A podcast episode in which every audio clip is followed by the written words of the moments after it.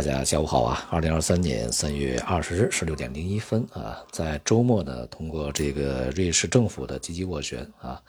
那么最终呢，瑞士银行是以三十亿瑞士法郎的价格呢收购这个瑞士信贷啊，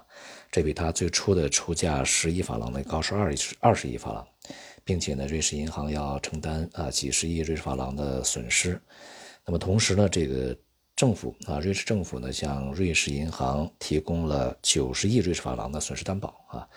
那么还有相关的一些费用。同时，瑞士央行向这个瑞士银行呢提供一千亿瑞士法郎的流动性支持。这一问题的这个在比较快的时间里面最终解决啊，从它的直接效应上避免了这个整个银行业危机啊，尤其是这些大而不能倒的银行的突发性的倒闭。从而呢，对整个的这个金融体系产生的啊非常剧烈的冲击。那么按道理来讲呢，市场应该对这样的信息啊感到这个鼓舞啊。但是啊，今天的全球金融市场这个只是呢看到了恐慌情绪啊变得平稳了下来，没有那么的这个激烈啊。但是整个市场的风险资产仍然是下行的。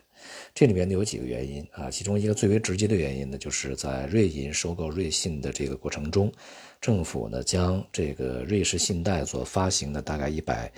七十亿啊瑞士法郎的这个呃就是 AT 一级，也就是额外一级债券，风险最高的啊那个债券呢，将它的价值归零啊，完全减记掉了。那么也就是说，这个所有投资于这个债券的这些投资人将血本无归啊，一分钱都拿不到，这就引起了这个呃债券投资者的相当大的不满啊。其实我们从这个惯例上来讲啊，就是在一家企业呃破产清偿的时候，那么债权应该是优先于股权被清偿。那么这一次呢，其实是。三十亿的这个价格给了这个股东啊，反而呢，债券投资者是一分钱拿不到。呃，当然啊，这就这个让包括高盛啊在内的投资者呢感到非常不满。像高盛啊，他们都在这个翻一下这个相关的规定究竟是怎么回事看看当时的这个协议啊规则是怎么回事准备去法庭啊讨一个公道啊，要回一些钱来。更为重要的是呢，当前这种 AT1 债券啊，这个整个市场里面是总规模大概应该是两千七百五十亿美元啊这样的一个规模。那么这一次呢，这个将啊瑞信的这一百七十亿完全减记为零，那么导致整个市场呢对于呃相同债券的这个风险厌恶情绪就开始这个急剧升温啊，现在它的收益率开始飙升，价格开始下跌啊。未来呢，市场势必会掀起抛售这个相关债券的一种风潮啊，那么当然也就意味着整个市场会进一步的不稳定，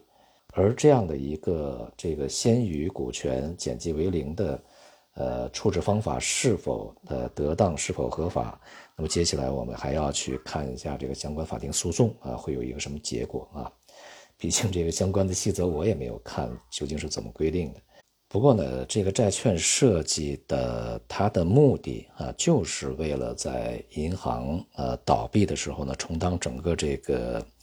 呃影响的一个减震器啊。那么它的倒闭的时候呢，就是要让这些这个 A T E 债券投资者去遭遇损失啊，而不是让这个纳税人去买单，并且呢，还有一些这个转股的一些安排，比如说啊，当这个银行资本低于某一个特定值的时候。那么这些债券可以转化为股权等等啊。从某种意义上来说呢，让这个债券投资者啊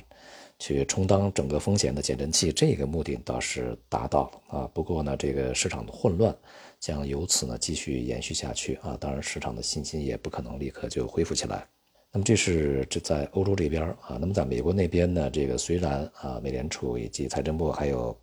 呃存款这个保险基金啊共同去。呃，承诺 S V B 啊，它的这个所有的存款可以足额兑付，但是呢，后续的麻烦事又出来了啊，因为这就是刚兑嘛，我们所说的啊，就是我们国家在之前几年这个就开始这个清理打破刚兑嘛，现在结果呢，这个美国又开始刚兑啊，这个刚兑的结果就是中小银行呃，它的相关的一个什么联合组织啊，去要求存款保险基金啊，对于他们银行的两年。之内的全额存款呢，去提供这个全额的保障啊。这也其实也是一个麻烦事儿啊。对于钢队这个事情啊，一方面它是否符合相关的法律法规啊，恐怕呢是值得商榷的事情；而另外一方面，当然它也面临着这个道德方面的这种指责啊。那么既然开了这个头那么以后的所有的事情是否也要去，呃，以相同的方法去处置呢？啊，这的确是一个非常棘手的问题。而与此同时呢，就是弥漫在整个这个美国中小银行上空的这种阴云啊，相关的不确定性以及相关的不信任以及这个存款的大规模流失呢，仍然是在进行之中的啊，没有得到这个实质的缓解。所以整个的金融体系目前的压力仍然是非常大啊。再加上啊，明天就美联储就会开会啊，去讨论这次加多少息，以及呢怎么样去评价未来的通胀啊，以及这个利率的走势。基本情形呢应该是加二十五个基点啊，那么这个不加以及加五十个基点呢都是意外。目前看来呢，就是加五十个基点几乎可以被排除在外了啊。那么是否就会有不加息这个意外出现呢？当前市场啊，像美债收益率的这个继续的下行，以及股市的继续的下行啊，都似乎是逼迫美联储啊，在这次会议上要做出让步啊，才善罢甘休啊，或者说才告一段落啊。不过呢，基于当前的形势啊，预计美联储这个对于市场过于不友好，这种可能性也不是很大啊。相信呢，美联储会呃通过它的措辞啊，对于未来政策的一个描述呢，来会。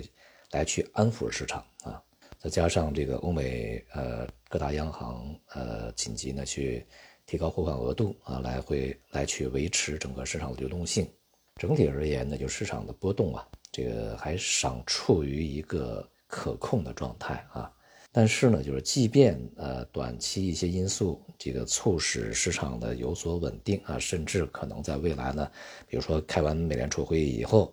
呃，有所反弹啊，有所持稳，但是呢，恐怕也难以阻挡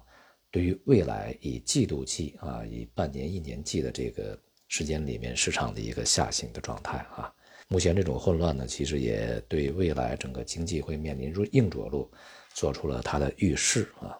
而今天呢，我们的 A 股啊，又是三千多只股票下跌啊，整个的这个盘面呢，还是非常疲弱的。在周末啊，央行的降准呢，并没有对今天的市场呢带来实质的支撑啊。前面我们也讲，就是这次降准呢，实际上是意味着当前呢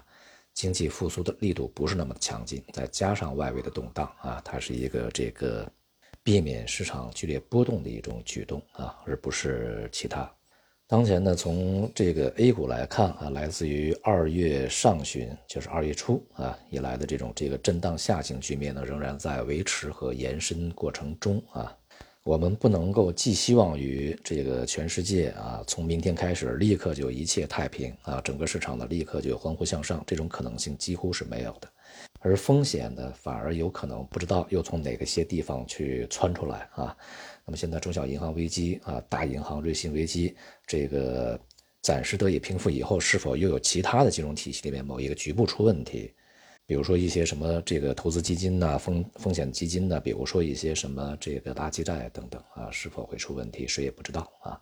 那么一旦又出现一些新的这个金融风险，那么市场会变得更加的恶化啊。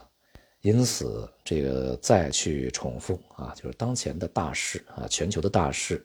这个资本市场是震荡下行的，而不是上行啊。所以啊，仍然要看好自己的钱袋子，这个谨慎行事啊。好，今天就到这里，谢谢大家。